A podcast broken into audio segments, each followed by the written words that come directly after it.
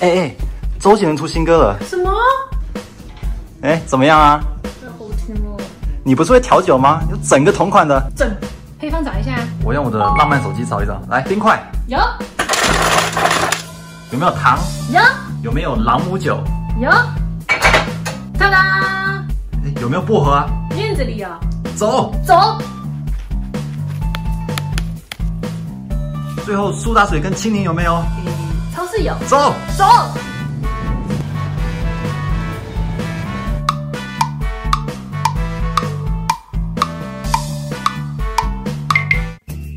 大家好，哎，今天来蹭一个热度，调一个周董的同款 Mojito。是摸鸡头。这是一个大家都很喜欢的鸡尾酒，在家里面就可以调出同款。所以我们现在来看一下，怎么三分钟调出这么一款鸡尾酒。首先，我们把这个青柠切一下，你你干什么？这是什么巫术啊？这样可以出更多的汁。你你知道周杰伦 Mojito 其实是写给昆凌的吗？哦，是吗？因为昆凌在二月份的时候做了一个 vlog，里面是讲了古巴。昆凌说她很喜欢那个粉色的老爷车。就是 MV 里面那个老爷车。对，最好笑的就是整首歌的 MV 没有一个女生，整个就是一个已婚男人的 MV。摩羯座的男人都这么怕老婆吗？怕老婆不需要借口。把这个放进去，你要不要用这个半岛铁盒来装啊？接下来用这个薄荷，大概七到八片，一定要薄荷吗？可以用七里香吗？就手上捏一捏，捏一捏，然后就可以放进去了。然后是加糖，加一满匙的糖就好了。然后用上一个擀面杖，把它捣一捣。捣的时候不要太用力啊，青柠白色的地方倒出来会有苦味。你知道昆凌的姐姐她是一个疯狂追星族吗？啊？她追谁？周杰伦。啊？她曾经偷昆凌的零花钱去买周杰伦的专辑。明星追成自己的妹夫啊，太悲哀了吧？还还蛮惨。好，现在加入灵魂朗姆酒，加五十毫升的朗姆酒。嗯，够吗？再再多一点哈。你不要自己乱改配方啊！好，五十啊，五十。好，好，这个时候加入碎冰块，多一点碎冰块。最后是苏打水，苏打水可以中和这个酒的烈，啊，这个糖呢可以中和青柠的酸。这个时候你再搅拌搅拌，最后插上灵魂的吸管，完成。这么厉害，给我一首歌的时间你就做好了。可以给我安静吗？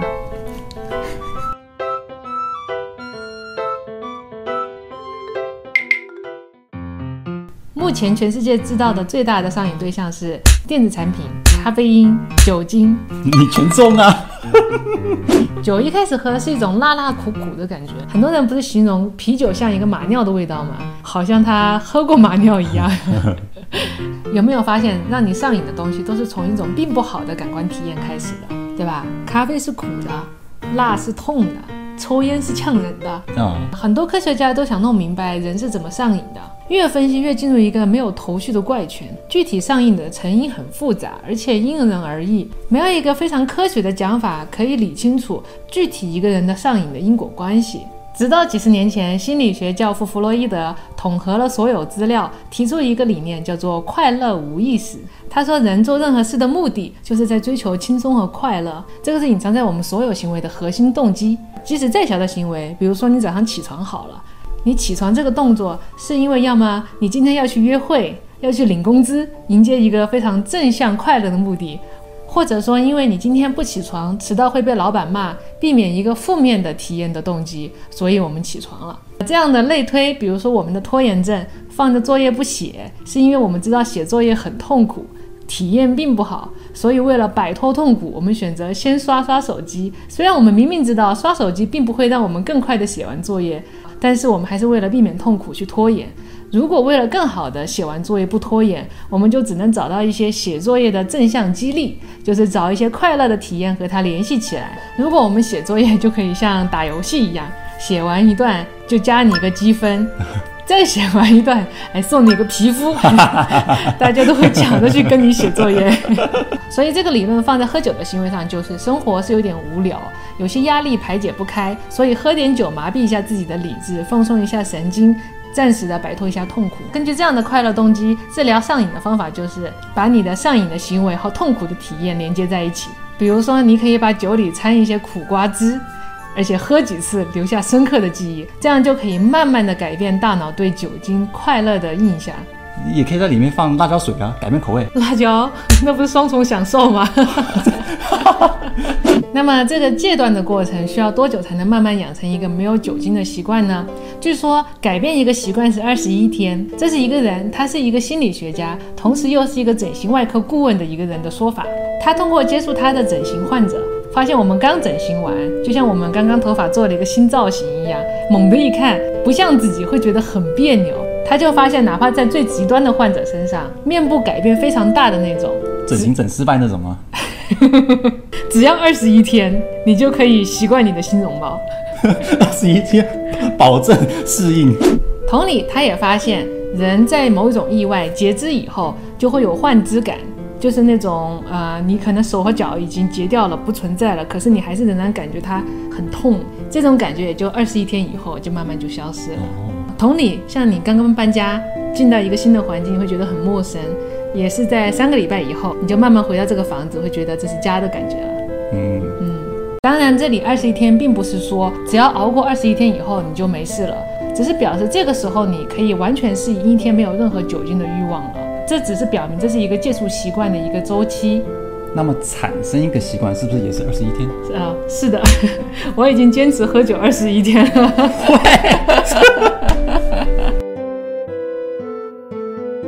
我们看喝醉的人表现出不一样的状态，就是酒后见人品吧。知道为什么会有这样的行为反差吗？你怎么弄的？因为酒精会麻痹人的前额皮质。你还记得前额皮质吗？哪一集有讲过？洗脑那一集讲的钙基。哦，天灵盖捅爆那个。对对对对对。他后来性情大变，就是因为他的前额皮质受损嘛。对。我们回过来讲，前额皮质是帮助我们推理和判断的。我们本能的欲望就是受它控制的。也就是说，它受损以后，人会变得相当的自我。以前不敢做的事情，现在都敢做了。酒壮怂人胆，这个时候的人是不会考虑周围的，就只考虑自己爽不爽。这个弗洛伊德也说过类似的一个理论，就是人的精神分意识和潜意识。喝醉了以后，人的意识的那个我会褪去，潜意识那个底层的我会浮现。这个底层的我最本能的一些行为的动机，就是我们前面提到的快乐无意识。所以醉了，我们会看见有人越醉越开心，又唱歌又跳舞的，他可能就是底层非常喜欢展现自己的人。有人喝完就想要跟你诉苦，聊一聊失去的初恋，他可能有心里不顺心，想要找人倾诉。平时前额皮质告诉他不能讲这些，喝了酒麻痹了判断，就开始想到他当时失去的那个初恋了。一般来说，潜意识的这个我反映了这个人对以往经历的态度，是真实的、没有约束的那个我。这个状态可能可爱，可能任性，甚至有可能因为随心所欲而变得有些攻击性。所以有些人喝醉了会有些暴力的行为。可是你没喝醉就相当暴力了。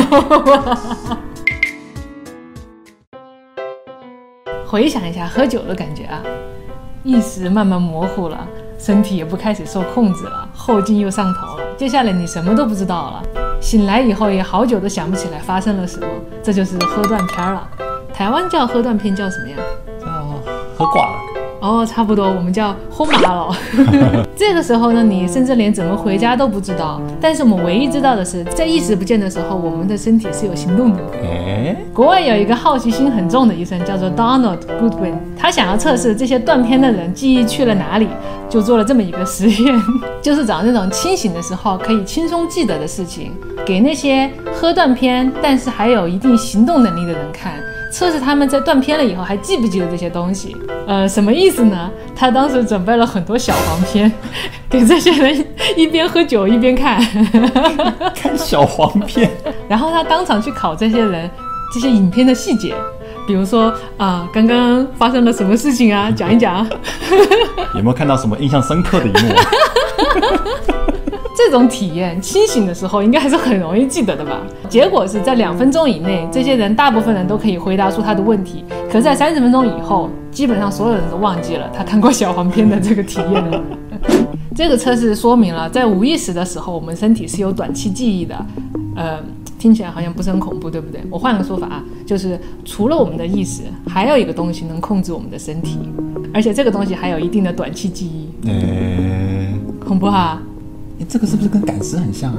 哎，我我哎，真的相信人有三魂七魄。啊、三魂喝麻了，这个七魄还在浪，所以所以酒局的时候不要请代驾，就请一个赶尸师傅来，把人串一串，赶回哎家。呀，跳哎、还有一个东西你觉得很恐怖，嗯，就是你的记忆是随着意识一起不见的。这个从侧面说明了意识是存在记忆的，是穿越时空的。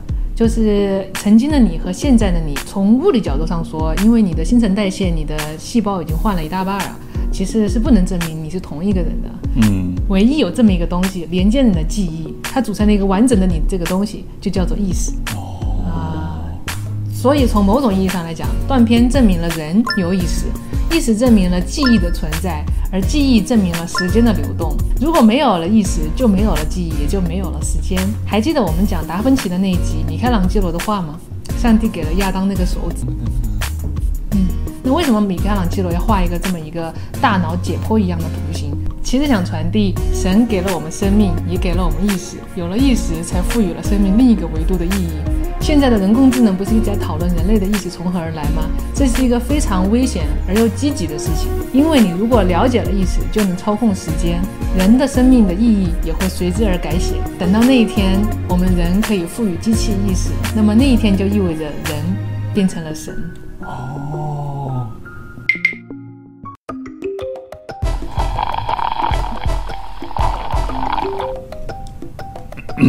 是你的意识还是你的潜意识告诉你要喝酒了？哎，你自己你自己想想，喝醉是很好笑的一件事情。你喝醉的时候，你的潜意识告诉你啊，好舒服，飘飘欲仙，意识已经开始出去了。等你醒过来，意识回来的时候，就啊，宿醉，好痛苦，想呕吐，难受，是不是你身体其实很排斥你的意识的？他们不喜欢对方啊。我估计你的潜意识已经开始蠢蠢欲动了。让我的潜意识爽一爽吧。好嗯，你看呢？哦，